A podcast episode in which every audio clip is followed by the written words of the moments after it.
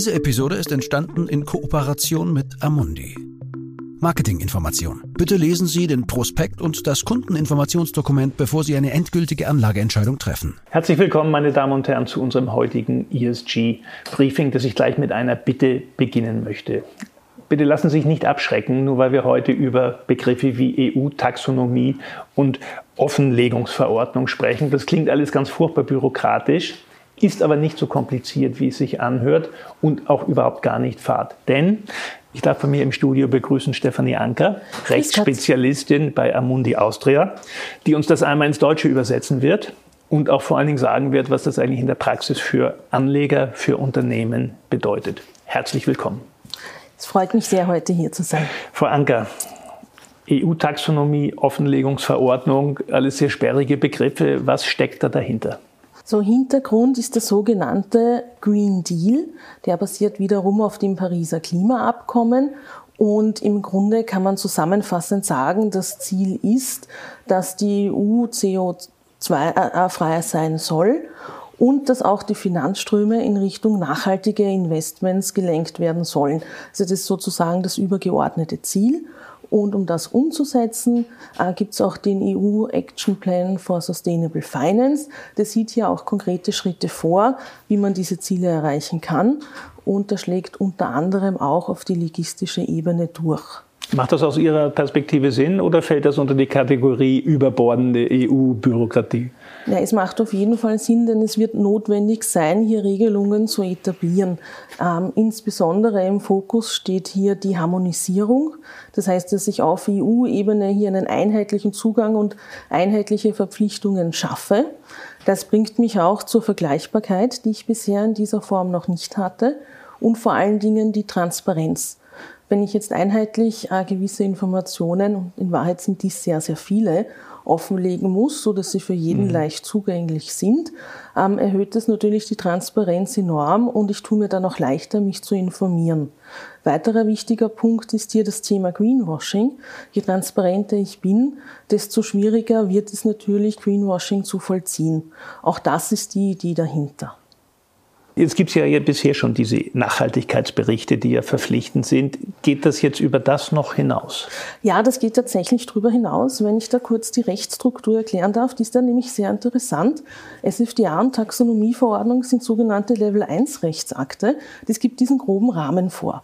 Also was muss ich so grundsätzlich tun? Was ist das Ziel? um zu erfahren, wie ich das jetzt genau tun muss. Und das ist ja letztendlich auch der spannende Part. Mhm. Also welche Informationen sind es dann wirklich? Brauche ich die sogenannten Level 2 Rechtsakte. Das sind die regulatorischen technischen Standards. Die kann man allerdings erst viel später heraus. Das mhm. ist auch ein, ein kleiner Kritikpunkt. Level 1 Verordnungen waren früh da, die ATS wurden immer wieder im Entwurf abgeändert und kamen erst relativ spät. Das heißt, ich wusste früh, was ich machen muss, aber, aber ich wusste erst spät wie. Das ist genau, okay. genau. Und dem laufen jetzt sozusagen alle Unternehmen nach.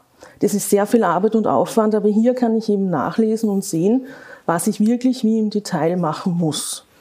Gibt es eine Frist, bis wann, das, bis wann muss ich das als Unternehmen sozusagen erledigt haben oder ah. melden? Äh, es ist jetzt eigentlich schon am Laufen, das heißt, alle arbeiten schon dran. Da begegnet uns auch leider ein weiteres praktisches Problem, das ist sehr ressourcenintensiv. Mhm.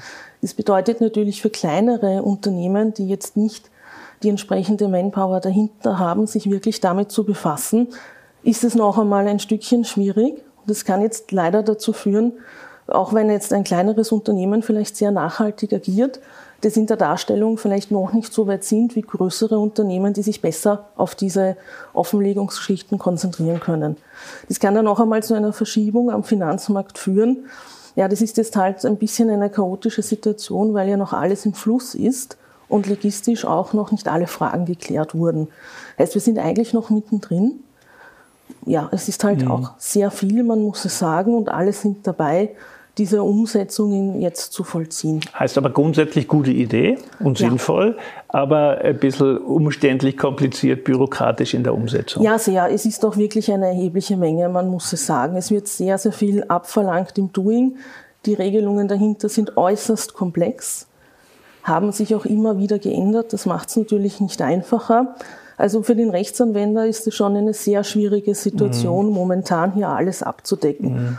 Und unterm Strich ging es ja dann auch sehr schnell. Wenn Sie sich überlegen, bisher hatten Sie keine etablierten Standards, plötzlich sind die da, Sie müssen das alles umstellen.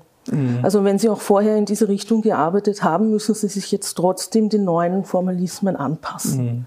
Das ist ein erheblicher Aufwand. Aber wenn ich das richtig verstanden habe, ist es im Grunde eher ich sage mal jetzt für den, mich auch als, als privaten Anleger, als Kleinanleger, relativ komplexe Sache. Es ist fast notwendiger oder sinnvoller für jetzt eine Fondsgesellschaft wie Amundi, die ja viel in dem Nachhaltigkeitsbericht macht mit Fonds, dass eigentlich ihr klarere Daten habt und eine bessere Basis habt zu entscheiden, okay, kann das Unternehmen jetzt in meinen Nachhaltigkeitsfonds rein oder nicht? Genau, das ist auch die Idee dahinter. Durch diese Transparenz und Offenlegung soll jeder natürlich auch die Fondsgesellschaften in der Lage sein, das wirklich gut zu bewerten. Mhm. Das ist die Idee. Vielleicht, wenn, wenn Sie dieses Thema jetzt schon ansprechen, für den Anleger selbst, der sich ja nicht durchschauen kann durch diese Vielzahl an neuen Nachhaltigkeitsprodukten, Nachhaltigkeitsfonds, die jetzt am Markt sind. Da gibt es ja sehr verschiedene. Das ist ja nicht nur ein Nachhaltigkeitsfonds, ähm, haben wir auch eine Neuerung erfahren. Man muss jetzt die Nachhaltigkeitspräferenzen des Anlegers berücksichtigen. Das ist vielleicht ein ganz interessanter Punkt. Das bedeutet, wenn der Anleger zum Berater kommt und gerne einen Fonds erwerben möchte, muss der Anleger zu ihn fragen oder herausfinden, ist Nachhaltigkeit Der Berater wichtig? muss ihn fragen. Der Berater muss, muss ihn fragen, fragen ja. ja. Mhm. Ist, ist, Nachhaltigkeit Wichtig. ein wichtiger Punkt? Welche Art? Es gibt ja da verschiedene Schwerpunkte, in denen ich agieren kann. Ich kann auf Umwelt gehen, ich kann auf Social gehen, ich kann Wasserkraft gehen, möchte vielleicht lieber Windkraft, was auch immer. Es gibt ja eine große Vielzahl hier. Muss man das herausfinden, dann auch bewerten, wie wichtig ist dieser Punkt jetzt wirklich, wie stark muss der vertreten sein. Brauche ich jetzt ein Produkt, das wirklich einen ganz starken Nachhaltigkeitsfokus hat oder soll das nur auch abgebildet werden? Also es muss dann auch erhoben werden. Das ist ein weiterer Aspekt, der hier dazukommt. Ich meine, das läuft ja alles unter der Überschrift Green Deal eigentlich ja. und nachhaltige Investments. Glauben Sie, dass das jetzt diese Sache, diesen, das beflügelt? Äh, oder ist das eher eine Bremse, weil die Leute sagen, um Gottes Willen, viel zu kompliziert, äh, lassen wir? Es ist ein, ein wichtiger Punkt am Markt geworden. Man beschäftigt sich damit, es ist in aller Munde, das Thema ist wichtig, das Thema ist jetzt wirklich da, es ist angekommen. Von daher denke ich schon, dass das ein Ruck in die richtige Richtung ist. Denn wenn das nachgefragt wird, nachhaltige Produkte, weil sie jetzt eben gerade stark beworben und auch als positiv empfunden werden, dann muss man sich auch danach ausrichten. Von daher denke ich schon, dass das ein Schritt in die richtige Richtung ist, Green Deal, nachhaltige Investments hier stärker voranzutreiben. Ich glaube, zum jetzigen Zeitpunkt darf man sich ja aber auch noch keine Wunder erwarten. Wir stehen noch recht am Anfang. Es sind große Schritte meiner Meinung nach, die hier gesetzt wurden, aber wir sind noch mittendrin. Ist das auch für eine Fondsgesellschaft wie Amundi eine Herausforderung oder wird eigentlich im Gegenteil für Sie die Arbeit leichter, weil Sie sich ein bisschen bequemer zurücklegen können und sagen, okay, ich kriege jetzt klarere Informationen und transparentere, ob das jetzt wirklich ein nachhaltig wirtschaftendes Unternehmen ist oder nicht? Zurzeit ist das definitiv nicht leichter, denn die Erhebung dieser Information ist sehr schwierig. Man bekommt doch noch nicht alle Informationen, äh, weil es eben noch nicht etabliert ist. Das ist für alle noch recht neu. Der Rechercheaufwand ist sehr wohl da. Wenn wir die Transparenz erhöhen können und auch die Informationen auf den Markt herausbringen, so dass jeder Anleger sich informieren kann, ähm, dann erreichen wir ein besseres Bewusstsein dafür, was ein Investment in Zusammenhang mit Nachhaltigkeit ausmacht. Auch wenn es jetzt vielleicht noch etwas schwierig ist, wenn sich die Standards etabliert haben, ist es für jeden unterm Strich ein leichterer Zugang, diese Informationen zu bekommen und sich an Nachhaltigkeit zu orientieren, wenn man das denn möchte. Mhm. Es wird einem dann einfach deutlich leichter gemacht mhm. und ich denke, im Hinblick auf Green Deal ist das jedenfalls ein sehr guter Ansatz. Okay, dann sage ich vielen Dank für diese Zusammenfassung. Ich bedanke mich auch bei Ihnen, dass Sie dabei waren und ich hoffe, wir haben Ihnen da bei etwas sperrigen Themen doch Orientierung geben können. Vielen Dank. Ich freue mich, wenn Sie das nächste Mal wieder dabei sind. Dies ist eine Marketingmitteilung. Die Inhalte dieses Videos stellen kein Angebot, keine Empfehlung und keine Aufforderung, in Investmentfonds, Wertpapiere, Indizes oder Märkte zu investieren und keine Finanzanalyse dar. Sie dienen insbesondere nicht dazu, eine individuelle Anlage oder sonstige Beratung zu ersetzen. Jede konkrete Veranlagung sollte erst nach einem Beratungsgespräch erfolgen. Jedes Investment ist mit Risiken verbunden und kann auch den Verlust des gesamten investierten Kapitals zur Folge haben. Erträge werden nicht garantiert. Die Wertentwicklung der Vergangenheit lässt keine verlässlichen Rückschlüsse auf die zukünftige Entwicklung von Investmentfonds, Wertpapieren, Indizes oder Märkten zu. Auch Währungsschwankungen können Investments beeinflussen. Alle Einschätzungen oder Feststellungen stellen den Meinungsstand zu einem bestimmten Zeitpunkt dar und können ohne Verständigung abgeändert werden. Die Informationen, Einschätzungen oder Feststellungen wurden auf Basis von Informationen aus Quellen erstellt oder getroffen, die nach bestem Wissen als verlässlich eingestuft wurden.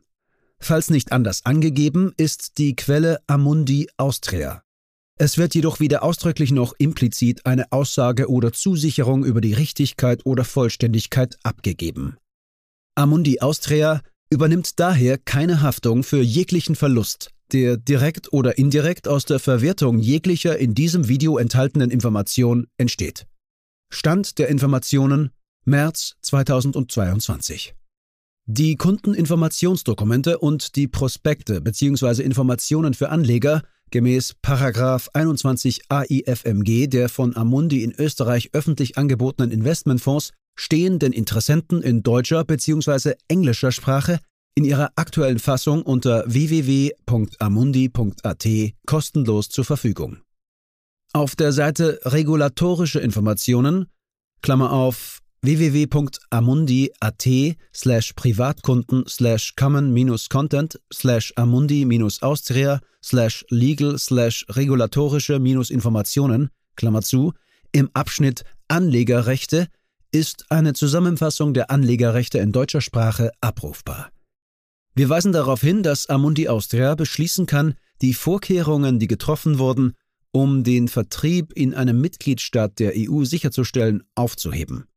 Informationen zu nachhaltigkeitsbezogenen Aspekten finden Sie unter www.amundi.at slash Privatkunden slash nachhaltig-investieren slash Überblick. Anleger sollten bei der Entscheidung, in den beworbenen Fonds zu investieren, alle Merkmale oder Ziele des Fonds berücksichtigen. Dieses Video richtet sich ausschließlich an Privatanleger und professionelle Kunden mit Wohnsitz bzw. Sitz in Österreich und ist nicht für US Persons gemäß Regulation S des US Securities Act von 1933 bestimmt. Amundi, eine französische Aktiengesellschaft, Klammer auf, Société par Action Simplifiée, Klammer zu, und von der französischen Finanzmarktaufsicht, Klammer auf, Autorité des Marchés Financiers, kurz AMF, Klammer zu, unter der Nummer GP 04000036 als Fondsgesellschaft zugelassen. Eingetragener Firmensitz ist Boulevard Pasteur Nummer 90, 75015 Paris, Frankreich. 437574452 RCS Paris. www.amundi.com